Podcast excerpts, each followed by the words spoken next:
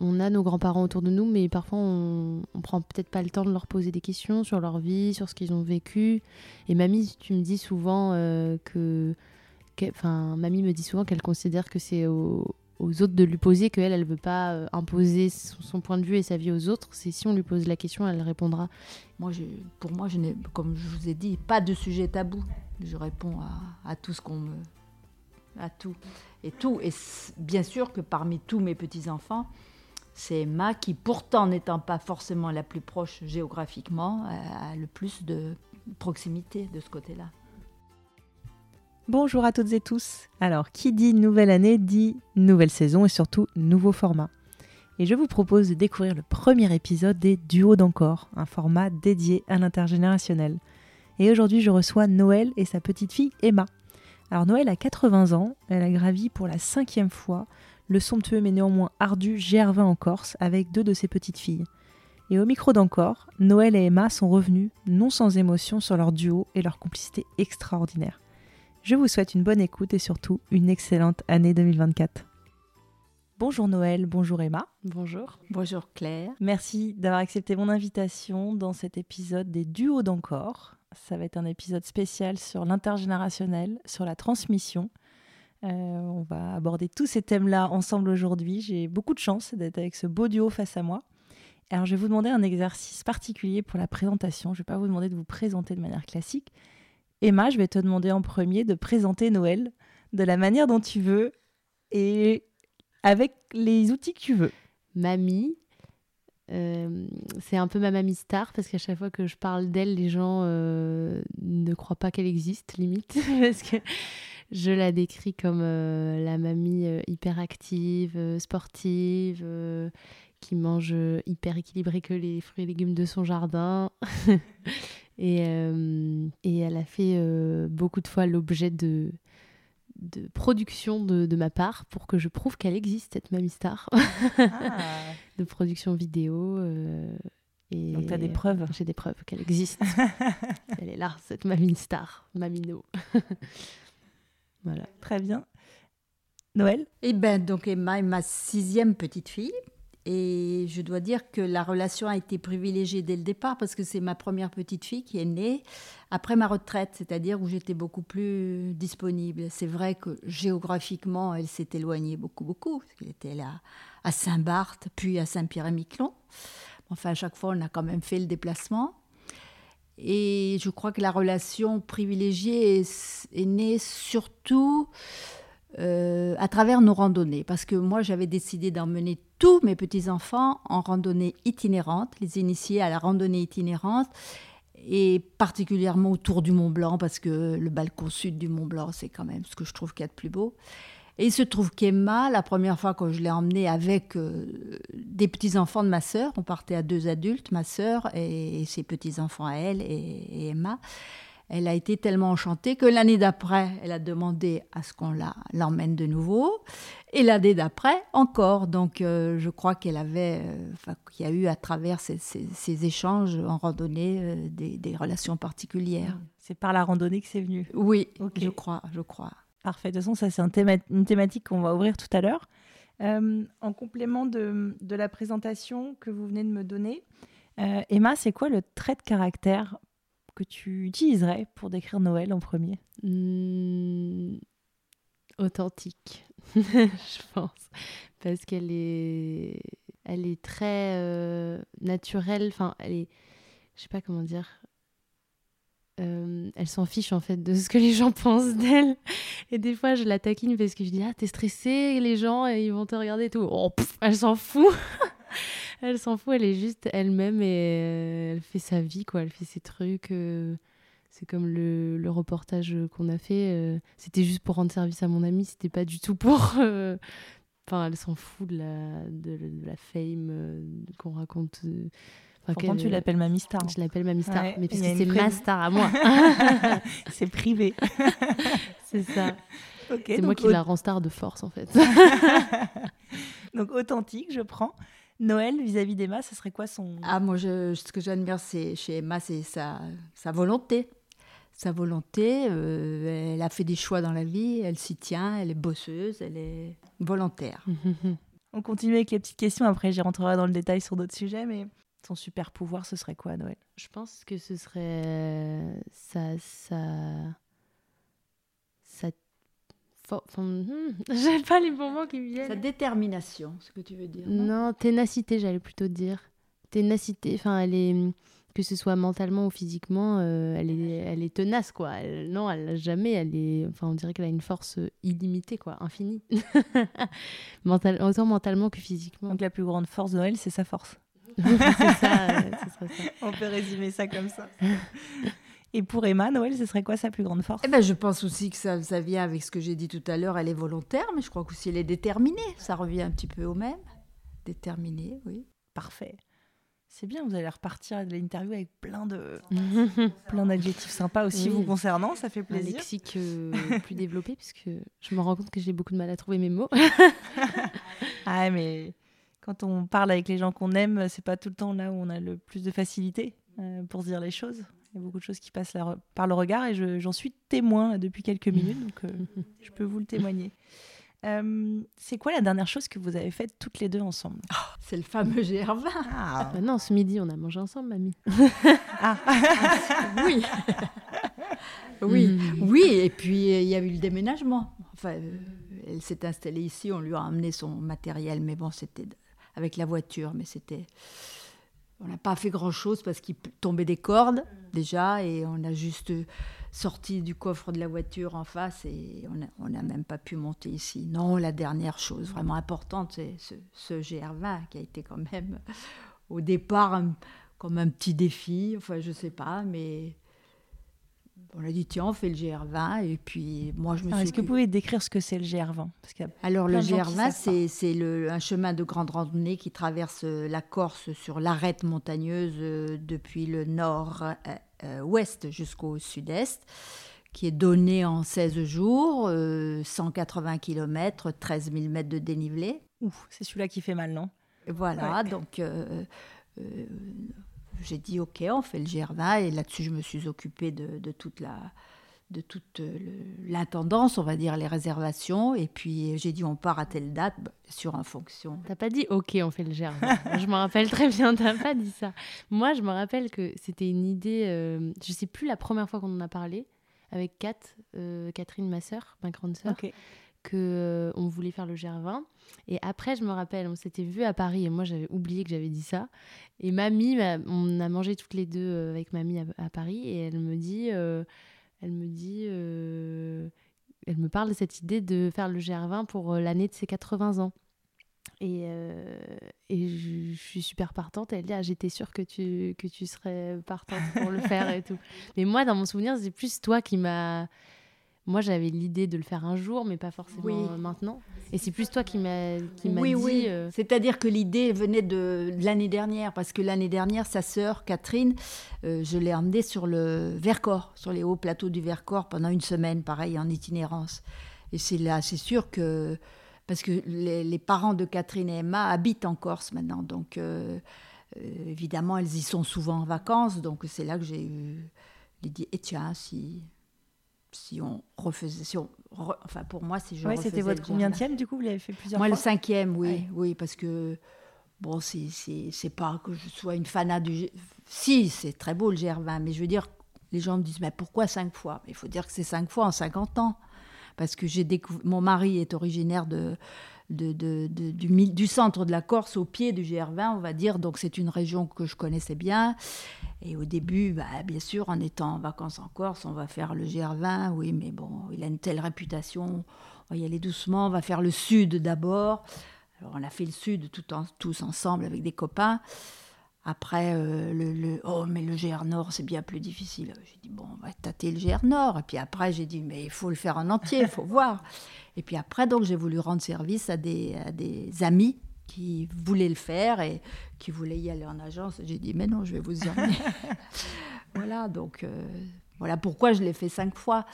Et, euh, et là, cette fois-là, ben, c'est sûr, oui, l'idée avait été lancée avec Catherine, que j'avais emmenée dans le Vercors l'année dernière, que j'avais, moi, jugé tout à fait euh, apte à le faire parce que l'habitude du sac à dos assez lourd et tout ça. Donc c'est vrai que ça a été une expérience euh, formidable. et que cette expérience a pris encore plus d'ampleur parce qu'il y a eu la médiatisation qui, au départ, n'était pas voulue. Mais c'est. Emma, je te laisse la parole pour dire comment s'est fait la médiatisation. Eh ben, c'était un, c'est un copain qui était en, CDD à France 3 Corse, à Ajaccio. Et euh, au départ, on devait essayer de se voir pendant l'été, du coup, euh, puisque moi j'étais euh, dans mon village en Corse et chez mes parents. Et, en fait, je lui ai dit, bah, ça va être compliqué de, se voir parce que je viens trois semaines et sur les trois semaines, je pars deux semaines sur le GR20, quoi. Et euh, du coup, je lui dis, mais d'ailleurs, euh, je le fais avec euh, ma grand-mère de 80 ans. Je pense que ça ferait un bon sujet. Propose-le à la rédac de France 3 Corse. Tu te disais en rigolant, t'étais Non, j'étais très sérieuse. Moi, j'étais sûre que ça allait bah faire, enfin que ça allait faire un carton à la conférence de rédac, quoi. Et puis en plus, comme c'était son premier travail à France 3 Corse, il allait bien se faire voir grâce à cette idée, quoi. Et du coup, il l'a proposé. Et les les rédac chefs au début ils ont dit mais vous êtes fous, euh, vous allez vous tuer euh, sur le jardin avec une caméra, oh mon dieu et euh, alors que enfin non, c'est pas. Est-ce qu'il vous a suivi combien de temps du coup sur le parcours? Il a fait une demi-étape aller-retour avec nous. Donc on s'est rejoint pour manger vers au col, de, col Bavé, là, ouais, c'est ça. C'est un col routier. Donc, donc ils sont, il est en ils voiture. sont venus en voiture, ouais, ils se sont garés. Et après, de, on a mangé ensemble, et après du col de Bavé, là, jusqu'au refuge de Paléry. J'ai oublié tous les noms. À deux heures. Deux heures de, de deux marche. Heures de marche ouais qu'ils ont fait aller-retour du coup, avec euh, une caméra et un, et un pied à porter. C'est matériel qui est lourd. Ouais, ouais, bah c'est surtout que il l'a fait un peu en courant aussi, parce que mamie, des fois ah, j'étais là, mamie attends, mamie attends, parce que lui pour faire ses plans, plans devant. Ouais, c'est ça, ses plans euh, quand il doit nous laisser partir, puis ensuite il nous rattrape pour faire des plans de devant, enfin. Ouais, À Noël, elle avait un itinéraire à suivre. Hein. Ouais, ouais, pas arrivé trop tard non plus quoi. Et en plus au retour, ils sont donc ils sont restés un peu, ils ont filmé l'arrivée au refuge et au retour, euh, ils sont allés chercher de l'eau à la fontaine et ils ont oublié le pied. Du coup, ils ont oh. dû faire demi-tour. Ah ça, c'est sympa. Au bout de 30 minutes de marche, je crois qu'ils s'en sont rendus compte. Donc, euh, Non, la surprise, c'est que ça devait passer uniquement à FR3 Corse. Ouais.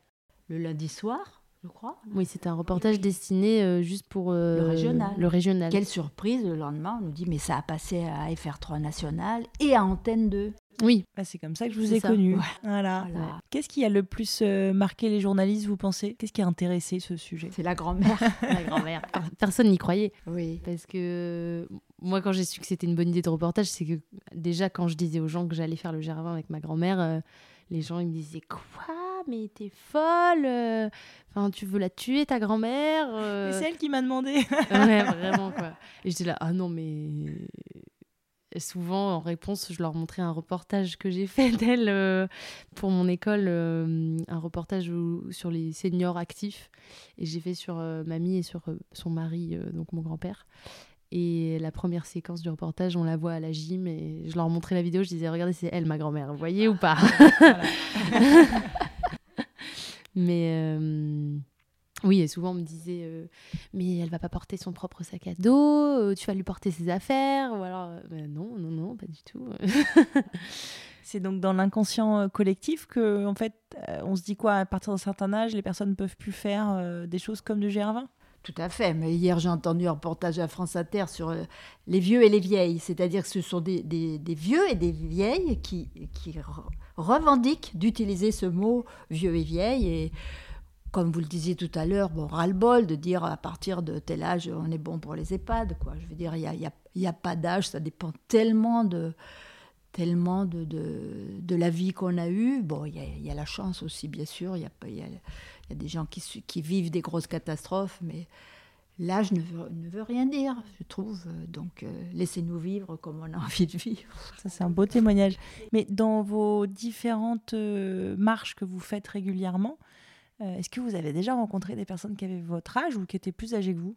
Moi, je, je, suis adhérente au Club Alpin de Paris. Donc, oui, dans, dans de, beaucoup de, beaucoup de randonnées, j'ai des, des des gens qui ont à peu près mon âge, voire plus, voire plus, mais c'est vrai que même au Club Alpin de Paris, où il paraît que j'ai une réputation de phénomène quand même. paraît-il. Oui, c'est quoi que tu me disais, le, le- la randonnée en raquette, là? Le guide, il avait dit. Oui, oui. J'ai fait une randonnée à raquette autour du, euh, dans la région du Mont Blanc. Là. Et le guide, à la fin de, de- du séjour, a dit euh, Bon, je dois féliciter deux personnes. Alors, une personne, parce qu'elle avait eu beaucoup de mal et euh, de sa ténacité, justement, elle avait voulu nous suivre. Et puis, et puis Noël. euh, euh, vous savez son âge Bah non, on dit les autres. Il dit Je n'ai jamais vu ça. Il a dit Autant j'en ai vu en randonnée d'été. Il a dit qu'il avait vu des- en randonnée d'été des gens de mon âge, mais en randonnée d'hiver, jamais. Parce que pareil, la raquette, on part sur les raquettes à 9h du matin, on revient à 4-5 heures de l'après-midi, donc c'est la marche dans la neige, dans le froid. euh. Vous aviez des modèles autour de vous de personnes qui étaient plus âgées ou vous vous êtes dit par exemple quand vous avez 50 ans un jour moi je ferais ça quand j'en aurai 80 Non, non, mais moi, je dois dire quand même que je suis originaire d'une famille de petits paysans euh, lorrains, et euh, que ce soit mes grands-mères ou ma mère, euh, ce sont des gens qui ont été actifs jusqu'au dernier moment et qui, voilà, qui ont eu une vie. Et il me semble, moi, que je suis conforme, c'est-à-dire que tant qu'on tant qu'on est debout, on marche, quoi. on marche et on bosse. Ouais. Voilà. Donc c'est un tempérament et un peu un côté génétique aussi du coup. Oui, oui, je crois, je crois un petit peu. D'abord, on me dit d'où vient cet amour de la randonnée? Mais J'ai dit, je crois que c'est plus l'amour de la nature, parce que, euh, je dis, petite euh, famille, euh, grande famille de petits paysans, on aidait dans les champs. On aidait dans les champs, on aidait à la moisson, on aidait à la fenaison, on aidait à tout. Donc, euh, oui, une vie active dans la nature. Et c'est vrai que je ne peux pas rester des journées entières sans rien faire. Alors qu'est-ce qui, si on reprend la genèse de ce GR20, qu'est-ce qui vous a donné envie? Alors vous aviez déjà fait d'autres marches avec votre autre petite fille Catherine, mais qu'est-ce qui vous a donné envie à la veille de vos 80 ans de dire allez j'en attrape deux? Et vous faites euh, ce cinquième GR20 avec moi Mais ça, c'est, je, le, raconte dans le reportage, c'est le dernier Germain que j'ai fait, j'avais 65 ans. Et puis j'en avais fait, euh, je l'avais parcouru deux ou trois fois en 5-6 ans, justement pour aider, pour emmener des, amis. Et il y avait un gardien de refuge à Usciolo, qui est sur la fin du GR20, qui commençait qui m'avait repéré, quoi, qui me connaissait. Puis il me dit Alors à quand le prochain GR20 Je lui ai dit euh, Bon, il me semble que là, c'est la fin, quoi. Et puis il me dit, mais vous savez, euh, il n'y a pas longtemps, il y a un monsieur de 80 ans qui vient de le faire. Et ouais, naturellement, il était accompagné, on lui portait son sac. Voilà. Et moi, j'ai rien dit, mais cette réflexion-là m'est revenue dernièrement. Et comme je- j'ai toujours, je continue de randonner tous les ans, je me suis dit, tiens, mais moi, je suis bien capable de le faire encore et en portant mon sac. C'est- là que c'est venu comme ça. Et euh, parce que vous auriez pu le faire avec d'autres amis ou d'autres personnes, euh, qu'est-ce qui vous a donné envie de le faire avec votre petite fille? Et bien justement, c'est- Catherine que j'ai emmenée dans le Vercors l'année dernière. Alors Catherine euh, aime aussi beaucoup la randonnée. Et l'année dernière, j'ai dit, tiens, Catherine, si on partait ensemble. Donc C'est parti de là. c'est parti de là. Donc c'est moi qui ai choisi le Vercors. et puis Catherine a dit, bien sûr, on a randonné une semaine dans le Vercors. Là, j'ai vu qu'elle était, elle, tout à fait euh, capable à tout point de vue, parce que il y a non seulement la marche, mais il y a aussi le comportement, le, le- Mm. le caractère, la façon de vivre la nature. J'ai trouvé que enfin, c'était parfait, c'était parfait avec Catherine. Donc euh, c'est là que j'ai dit, euh, bah, est-ce que ça, est-ce qu'on pourrait faire le GR20 Alors elle se marre parce que je lui avais dit, Tu sais, c'est pas plus difficile que le Vercors. Alors cette année, elle m'a dit, Euh, quand même. J'ai dit moi, moi-même, j'ai dit oui, quand même, c'est plus difficile que le Vercors. C'est quand même technique. Il faut être capable de lever la jambe assez haut et de tirer sur les bras. voilà. Ouais, Est-ce qu'il y a des arêtes, il y a des passages oui, euh, et il faut pas avoir le vertige, ça c'est sûr. Ah ça, C'est sûr. parti. euh.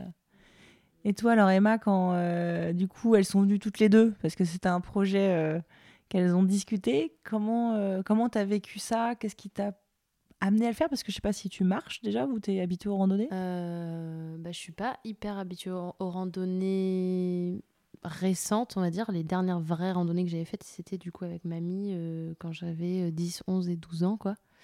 Les vraies randonnées itinérantes euh, d'une semaine en refuge, etc. J'en avais jamais refait depuis.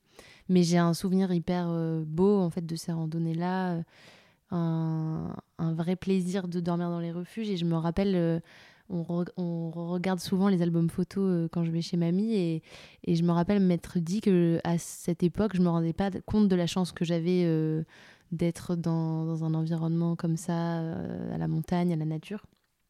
Et ça faisait plusieurs étés qu'on essayait de repartir ensemble.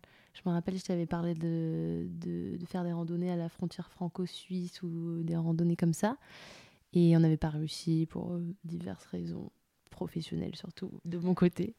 et, euh, et, je pense que ça s'est pas, ça s'est pas fait euh, les trois ensemble. C'était Catherine et Mamie d'un côté et Catherine et moi de l'autre. On s'était dit qu'on aimerait bien faire le Gervin un jour. Et, et comme euh, bah, ça avait cette réputation de sentier assez difficile, on s'était dit que on serait plus forte euh, à plusieurs, quoi. Quand on serait plus forte hmm. ensemble euh, à trois que, que à deux ou que à une personne. Donc c'était l'occasion en fait. Mais moi je me rappelle vraiment de, de mamie au restaurant où c'était vraiment plus ouais un petit défi personnel là de cette histoire de guide de 80 ans où tu, où tu m'as dit tu m'as expliqué l'histoire tu m'as dit tu m'as dit, moi, je pense que je suis capable de le faire en portant mon sac et tout. Et je, je lui ai direct dit, OK, let's go, on y va. Faut pas me le dire deux fois. ça a été un moteur, quoi. Ouais, c'est une belle énergie, ça.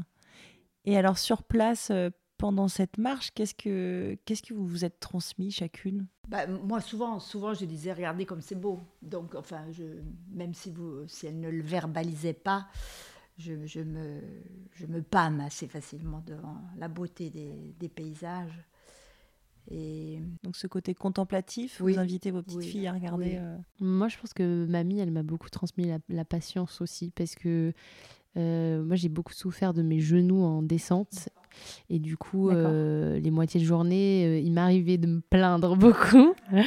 et mamie se plaignait jamais. Et c'était toujours un peu. Euh, elle le disait pas euh, verbalement en mode euh, patience, on arrive, mais son comportement faisait que, comme si la récompense, elle était pendant, mais aussi à la fin, à l'arrivée au refuge, et qu'il fallait aussi être patient et apprécier le moment, que, en fait, toutes les étapes de la randonnée, elles se savourent, et même si, oui, ça fait mal aux genoux pour ma part, mmh.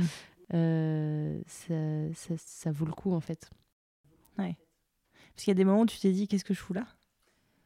Pas qu'est-ce que je fous là, mais il y a des moments où je me suis dit est-ce que je vais y arriver quoi? Oui, moi j'étais la première à dire tu sais Emma, euh, il faut, il faut qu'on s'arrête si tu as trop mal. c'est là où je dis chapeau pour sa détermination, sa volonté. Ce qu'on disait tout à l'heure, ouais. Il faut dire aussi qu'avant de partir, euh, l'entourage, euh, surtout de, Catherine et Emma, avait dit Mais vous êtes folle, jamais ah vous n'y arriverez, mais vous allez abandonner. Donc c'est là où je dis qu'elle a une, volonté, une détermination assez hors du commun, parce que je pense, oui, qu'il y a quand même des descentes où elle a dû souffrir. Moi, que je me suis j'allais pas me plaindre, j'avais mal nulle part. c'est quoi votre secret? Alors, mon secret, je pense, je pense très sincèrement que c'est euh,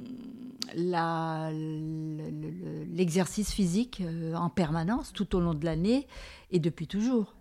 Donc déjà toute gamine, j'ai souvenir que j'adorais tout, tout, ce qui était activité physique, hein. euh, gym à l'école, j'adorais, j'adorais.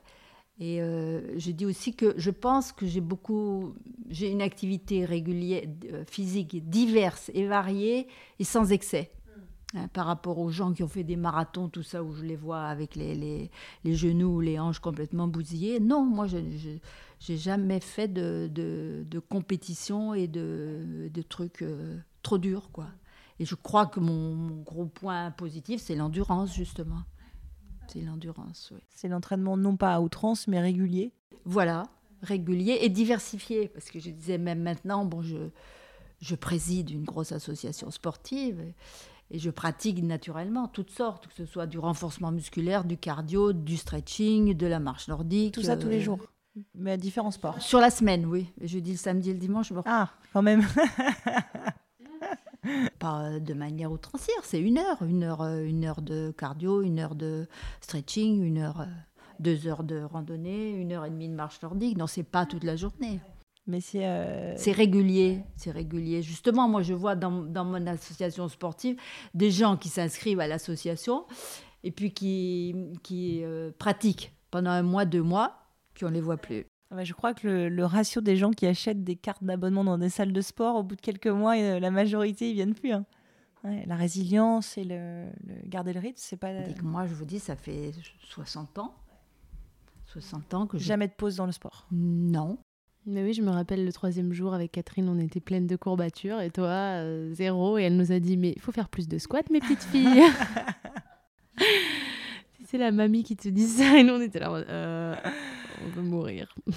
Est-ce que du coup, euh, quand tu regardais Noël marcher, tu disais oh, c'est un rôle modèle pour moi? Est-ce qu'il y avait une, une volonté de t'inspirer de ce que faisait ta grand-mère devant toi en marchant? Alors, elle était plutôt derrière moi, hein, Ah ouais? pas non plus. euh. Mais euh, oui, oui, c'est sûr. euh, bah, déjà, la voir euh, ne pas être fatiguée, ne pas avoir de courbatures, ne pas vouloir faire de, forcément de pause. Euh, je me suis dit, mais il faut que j'aille jusqu'au bout, quoi. c'est pas possible. Il faut que je fasse honneur à, cette performance. euh. Est-ce qu'il y a d'autres choses que vous faites ensemble, euh, au- au-delà de ce GR20 qui était quelque chose d'extraordinaire? Est-ce qu'il y a d'autres formes d'activités que vous faites en commun, que ce soit aussi avec Catherine ou juste toutes les deux, euh, qui vous font du bien et qui vous inspirent, ou peut-être qui te font dire, toi Emma, que tu as une relation très particulière avec ta grand-mère, ta grand-mère star Bah, déjà, il y a le, le privilège d'être assez proche géographiquement. Donc, Pour le coup, loin d'une euh, montagne quand même. Moi, je dois le dire, je suis étonnée. hein. Je pensais vous retrouver. euh, Ouais, c'est vrai ça. Pourquoi t'habites pas la montagne, mamie Ah oui, mais j'habite pas loin de la forêt de Meudon et vous savez que dans la forêt de Meudon, dans la journée, vous pouvez faire 1000 mètres Ah de dénivelé ouais, sans problème. Bah, il y a ça. Des fois, je, je vais la, lui rendre visite chez elle. On se fait des balades en forêt, ça arrive. Ou alors, elle vient à Paris et, et mamie adore aussi le monde Ah. de la culture. Donc, euh, on va faire des expos, Génial. on va voir papy au théâtre, euh, on se fait un petit resto. euh, Papy au théâtre, c'est-à-dire que comédien? Oui. Papy est comédien. Et on peut le voir où alors? Il est sur les planches? Oui, Où ça? Eh ben, au théâtre du Nord-Ouest, il joue beaucoup. Ok. Tu connais, je sais pas, Oui. euh, c'est un théâtre un peu communautaire, on Ouais. va dire. Donc là, il joue Macbeth. euh, il joue dans Macbeth. Il joue pas le rôle de Macbeth. Euh, cette semaine, il va jouer. Le, 20 le 24. Tu l'as déjà vu, toi? Hein? Toi, tu l'as déjà vu? Oui, je l'ai déjà vu et le 24, je peux. Et puis il répète à la maison? Non, pas trop. Non? non, non. Non, donc il, est devenu comédien enfin, euh, après sa retraite. hein. il a découvert le théâtre en activité de loisir à l'âge de 45 ans. Ok. Puis il a eu une véritable passion. C'est génial. Maintenant, il joue, joue beaucoup. On était allé le voir dans Georges Dandin de Molière. Oui. était- euh, de, oui. Oui, c'est ça. très très bon. Il était très bon là-dedans. Ah, et donc il y a eu des découvertes euh, Oui, et puis de passion finalement. euh. oui, oui, lui, ça a été une passion, mais oh, je peux les emmener voir autre, autre chose. Ouais, c'est quoi les Catherine- spectacles là, que vous êtes Eh allés ben, voir Catherine récemment est- est- habite Angoulême et puis euh, elle vient pas souvent. Eh ben, elle vient le 15 décembre, mais l'année dernière, elle dit ah je voudrais bien aller au café, découvrir le café théâtre. Alors je lui dis d'abord je pense que tu ne sais pas ce que c'est que le café théâtre. c'est pas vraiment un café. Et hum, j'ai dit pourquoi pas. Et donc on l'a amené au café de la gare boire une une pièce où on s'est bidonné vraiment. hein, vraiment- donc en général quand elles viennent comme ça on on se fait une journée, oui, cinéma, euh, non, au cinéma, au musée. Musée, on est allé au- beaucoup au musée aussi. Musée ou théâtre, on mange ensemble au restaurant. C'est génial. Ouais, on s'échange nos, nos films du moment. À chaque fois, je lui dis Est-ce que tu as vu ça, ça, ça? Bon, là, j'y vais moins au cinéma à cause Ouais. des punaises de lit, mais. mais normalement, à chaque fois, on, on échange nos, Ouais. nos petites sorties cinéma. Et est-ce que tu penses, Emma, que tu as une relation particulière avec ta grand-mère que d'autres de tes amis, par exemple, n'ont pas forcément? Est-ce que tu penses que c'est pas courant ou c'est globalement. Je euh, pense que, bah, de par son- sa personnalité, c'est pas courant parce qu'il y en a pas beaucoup, je pense, qui ont des grands-mères euh, hyper actives comme ça euh, à cet âge. Il y en a aussi, j'ai aussi beaucoup de chance de toujours la voir parce que j'ai beaucoup de, de gens autour de moi qui ont plus de, de grands-parents. Mais euh, c'est qu'aussi, je dirais, euh, moi pour le coup, euh, ma, ma passion, c'est la, création de vidéos. Et grâce à ça, euh, j'ai aussi appris à connaître vraiment ma grand-mère, quoi. Je pense que il y en a, enfin, peut-être que on a nos grands-parents autour de nous, mais parfois on, on prend peut-être pas le temps de leur poser des questions sur leur vie, sur ce qu'ils ont vécu. Et mamie, tu me dis souvent que, enfin, mamie me dit souvent qu'elle considère que c'est aux autres de lui poser qu'elle, elle ne veut pas euh, imposer son, point de vue et sa vie aux autres. C'est si on lui pose la question, elle répondra. Et du coup, euh, je l'ai souvent cuisiné devant ma caméra, euh, tous les, bah, sur le GR20 d'ailleurs, j'avais ma caméra avec moi et une autre vidéo où, où j'ai fait une série de, de, questions où elle était euh, sur une chaise à répondre, très à l'aise face à la caméra. Donc c'est pour ça quand la caméra de France 3 est arrivée, euh, elle était totalement euh, voilà déjà habituée. Déjà, elle s'était déjà bien prêtée à l'exercice avec moi. Mais oui, c'est vrai que du coup, grâce à ça, j'ai appris énormément de choses sur elle et sur sa vie et sur son point de vue sur les choses. Et je trouve que c'est quelque chose de précieux à, enfin, de prendre le temps de faire ça avec euh, nos aînés et surtout les, personnes de, de, notre famille, en fait, qu'on croit euh, proches de nous, mais en fait, euh, on peut ne pas vraiment les connaître si on ne pose pas les bonnes questions et qu'on ne partage pas des moments précieux comme ça. Et la même question pour Noël. Est-ce que vous pensez que vous avez une relation particulière avec votre petite oui, fille Emma? Oui, je, je, pense effectivement de par cette, euh, ces documents qu'elle a voulu euh, créer sur ses grands-parents, parce qu'il n'y a pas que moi, elle ouais. a interrogé le grand-père. Tout le monde a été cuisiné. Quoi. Et, puis, et puis ses grands-parents paternels aussi. Donc ça, je, effectivement. Parce que oui, je trouve qu'on n'a pas, on n'a pas leur imposer notre point de vue. Les jeunes, souvent, on a l'impression de les barber, mais tant qu'ils posent des questions, euh, oui. Et euh, effectivement, on n'en pose jamais assez. Moi, je me souviens toujours que ma, ma, mère est décédée à 91 ans, mais souvent après, je disais, zut, je n'ai pas, vais pas, vais pas poser ça comme question. Ne parlons pas de ma grand-mère. Ma grand-mère, euh, c'est pareil. On posait, enfin, c'était une autre époque aussi. Hein, on n'avait pas trop le droit de poser des questions indiscrètes aux grands-parents à ce temps-là. Or maintenant, euh, moi, pour moi, je n'ai, comme je vous ai dit, pas de sujet tabou. Je réponds à, à tout ce qu'on me, à tout. Et tout, et bien sûr que parmi tous mes petits-enfants, c'est Emma qui, pourtant n'étant pas forcément la plus proche géographiquement, a le plus de proximité de ce côté-là sans doute de par son métier. Et c'est une chance.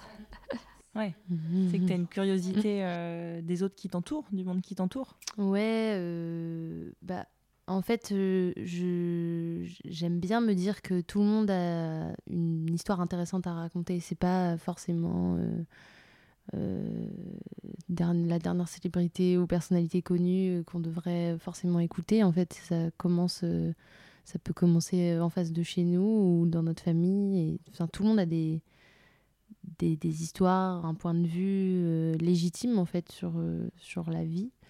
Et c'est pour ça ouais, que, c'était important pour moi, les, les grands-parents, parce que c'est aussi. Moi, c'était, c'était une volonté personnelle pour aussi passer un moment assez privilégié avec mes grands-parents, mais aussi en publiant la première vidéo, je me suis rendu compte que ça touchait beaucoup aussi les gens en fait euh, autour de moi. Et au, début, on aurait tendance à se dire mais ça va intéresser qui la vie de ma grand-mère? Tout le monde s'en fout. Mais en fait, euh, les gens s'identifient en fait à ce qu'ils connaissent et aux personnes qui les entourent aussi. Donc, euh, donc ouais, c'est ça, c'est un peu donner la parole à, à, tout le monde, quoi, parce que tout le monde a quelque chose à dire en fait. Est-ce que c'est pas aussi une manière de garder d'avoir des témoignages. Euh... Ouais, ouais, ouais, garder, euh... garder une trace. Euh... La vidéo, c'est. C'est un formidable outil. C'est ouais.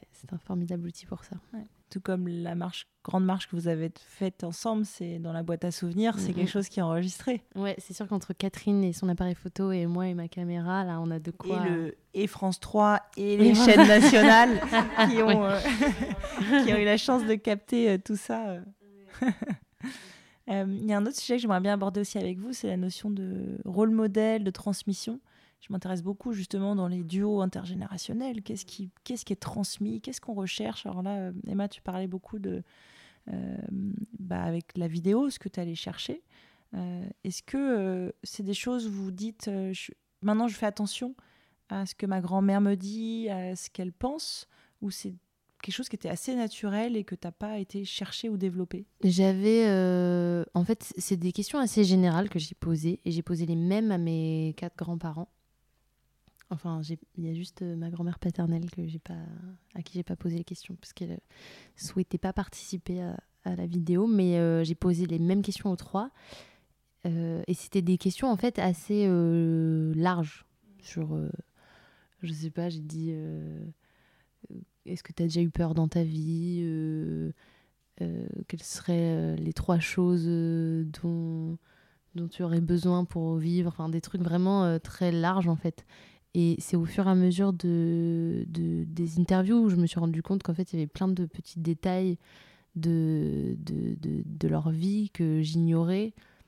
Et, et, en fait, euh, que quand, quand tu es habitué à voir la personne à, tes côtés, euh, peut-être pas tous les jours, mais régulièrement, bah, ce genre de questions, tu les poses pas en fait. Et, et ouais, c'est vraiment, en fait, c'est plus parti d'un truc assez euh, cadré, une liste de questions, poser les mêmes questions. Et en fait, j'étais un peu agréablement surprise parce que je ne m'attendais pas forcément à, à découvrir leur, vraiment leurs histoires en détail, quoi, je dirais. Mm. Et vous, Noël, ça vous a amené à lui poser d'autres questions Alors, c'était, c'était dans un sens unique, c'est-à-dire qu'elle nous posait des questions, moi, je ne le, on ne lui a pas renvoyé les questions. Euh, euh, moi, euh, dans la transmission, si tu veux, moi, je n'ai jamais cru qu'à la pédagogie par l'exemple. Mm. C'est-à-dire ne pas dire, ne pas surtout pas fais ce que je te dis et, bien que ça.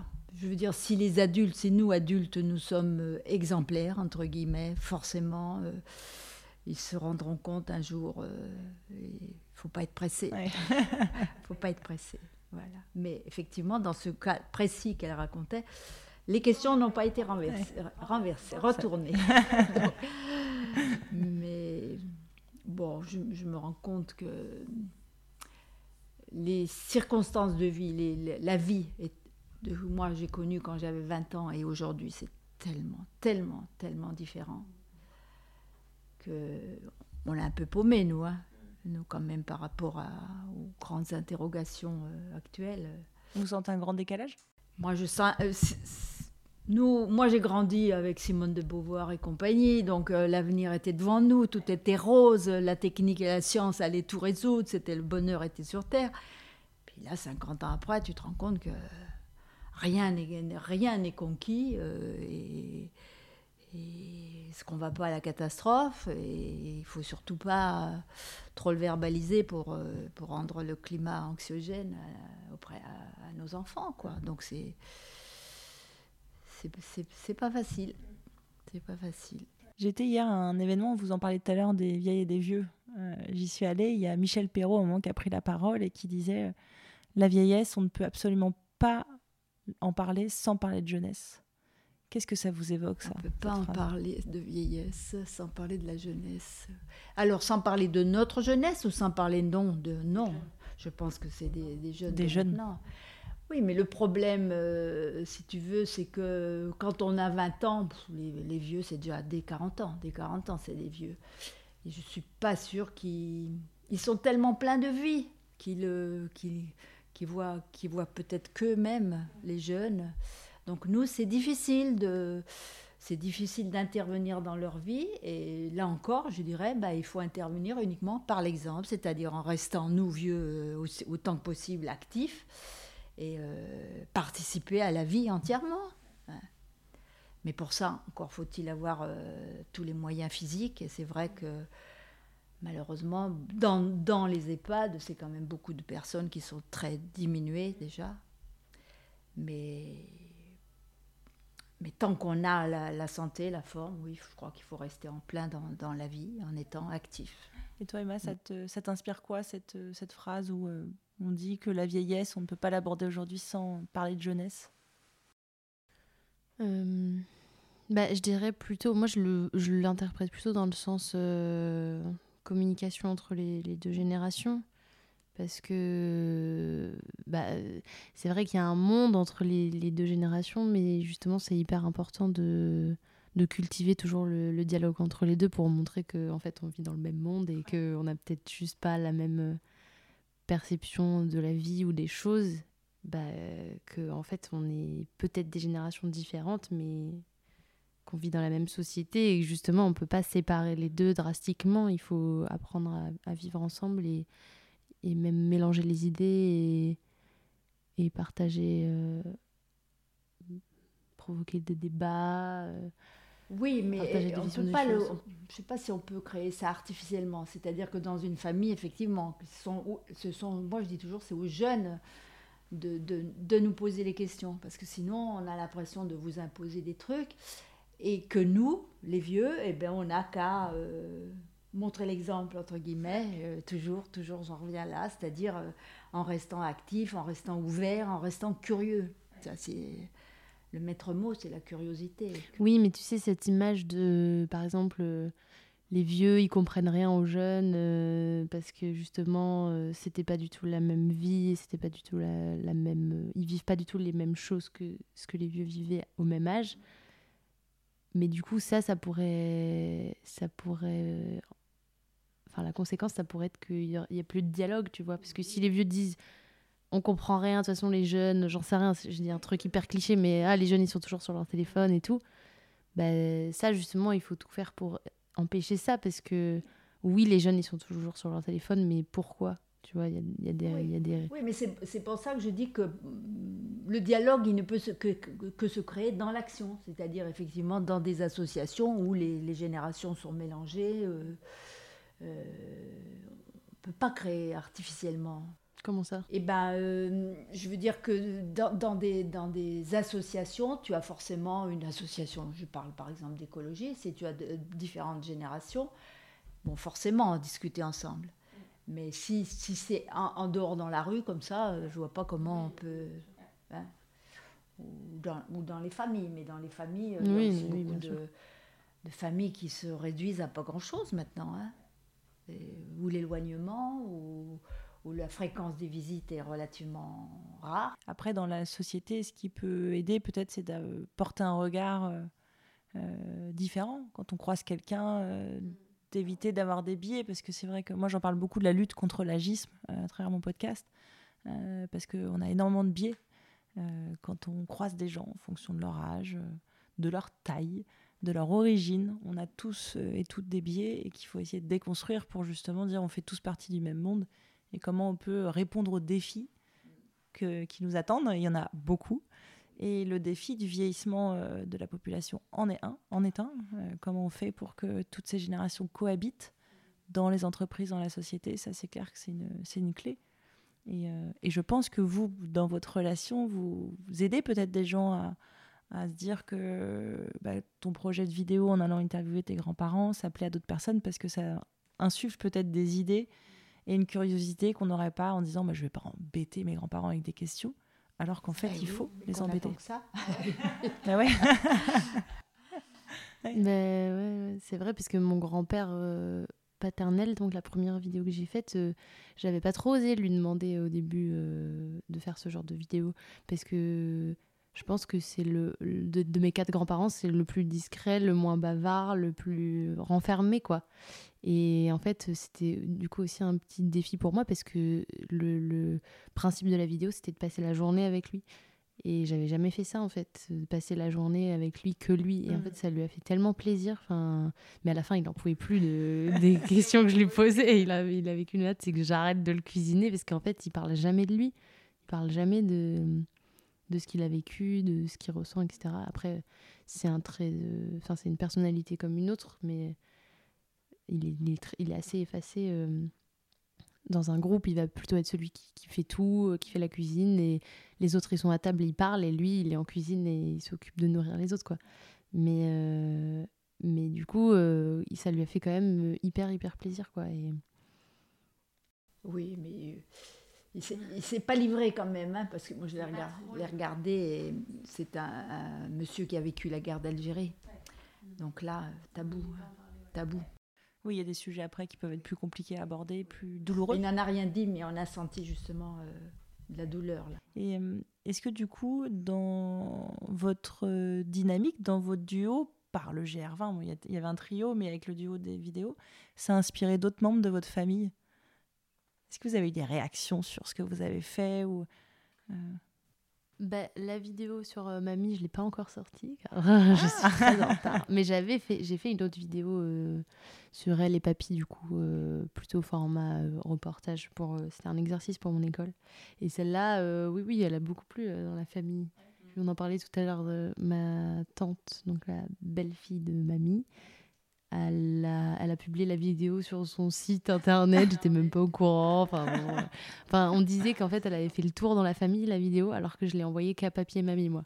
On sait même pas qui l'a C'est envoyée. pas moi qui l'ai transmis parce que moi je, reste discrète. Bon, c'est très difficile hein, parce que avec euh, la médiatisation qu'il y a eu sur le Germain, euh, c'est pas possible. Mais de, de, ça vient pas de, moi. Oui, non, mais il y a, effectivement un climat de, de vedette, on va dire. Quand même. Alors, mon mari, bah, le grand-père, il, il charrie en disant Ah, ben moi comédien. Alors, il est un petit peu. Oh, il joue. il joue Il faut aller faire des reportages sur lui. Oui, il a, il a dit que l'année prochaine, c'est lui qui ferait euh, le jardin. Parce que lui, il a, des, il a 82, Il a eu 81. non? Mais Ah, il a eu se marre, 80. il se Oui, pour- pourquoi il n'y était pas C'est pas son truc, la euh, marche? Non, il, est, il a du mal à en monter maintenant. Je peux, on peut Ok. même plus marcher, vous voyez, dans, dans la forêt de Meudon, Ok. parce que une côte, euh, la moindre côte. Il y a des douleurs. euh, peu. Et puis en même temps, euh, dans la vie, on est amené à faire des choix. Lui a fait le choix du, du théâtre. Moi, ça m'aurait pas déplu au départ, mais quand j'ai vu qu'il passait des journées entières à répéter dans le noir alors que dehors il faisait beau, j'ai dit non, ça, Ah, c'est pas pour moi. c'est pas pour moi. C'est pas pour moi. Bah, vous montez les montagnes, il monte les plantes. chacun, chacun sa- son dénivelé. Tout à fait, et tout le monde l'admire aussi parce qu'il joue Ah oui, c'est autre trois pièces ensemble et il dit mais comment tu fais pour retenir les textes? Il, il- il- il travaille bien, enfin il, est bon dans les textes à tel point que quand, quand il y a un comédien à remplacer, on vient toujours vers lui, euh, il remplace quelqu'un euh, en, deux- en deux jours quoi, pour, euh, pour apprendre des textes. Euh, Qu'est-ce que vous aimeriez vous dire que vous n'êtes jamais dit? Je sais que c'est une question piège. Surtout qu'on s'est dit beaucoup de choses déjà. Mais j'imagine dans le GR20 ou, ou d'autres oui, le moments. jardin, ça se cuisine hein, sur les Qu'est-ce 10 que heures de marche.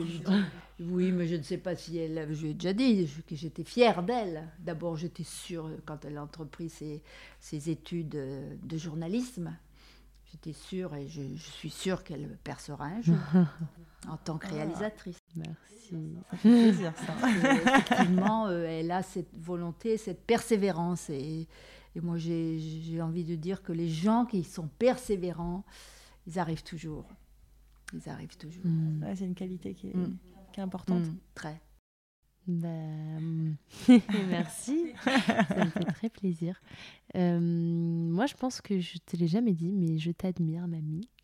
Euh, comme je disais au début, j'admire ta, ta persévérance, ta ténacité, ta force, et euh, j'espère, euh, j'espère être aussi en forme que toi à ton âge. mais non, surtout, j'admire beaucoup aussi ta, ta faculté à, à entretenir euh, les relations parce que tu dis que tu attends que ça vienne beaucoup des plus jeunes, mais je trouve au contraire que tu viens beaucoup vers moi et t'entretiens énormément notre relation. Et, et ça, je trouve ça très beau parce que tu as quand même neuf petits-enfants.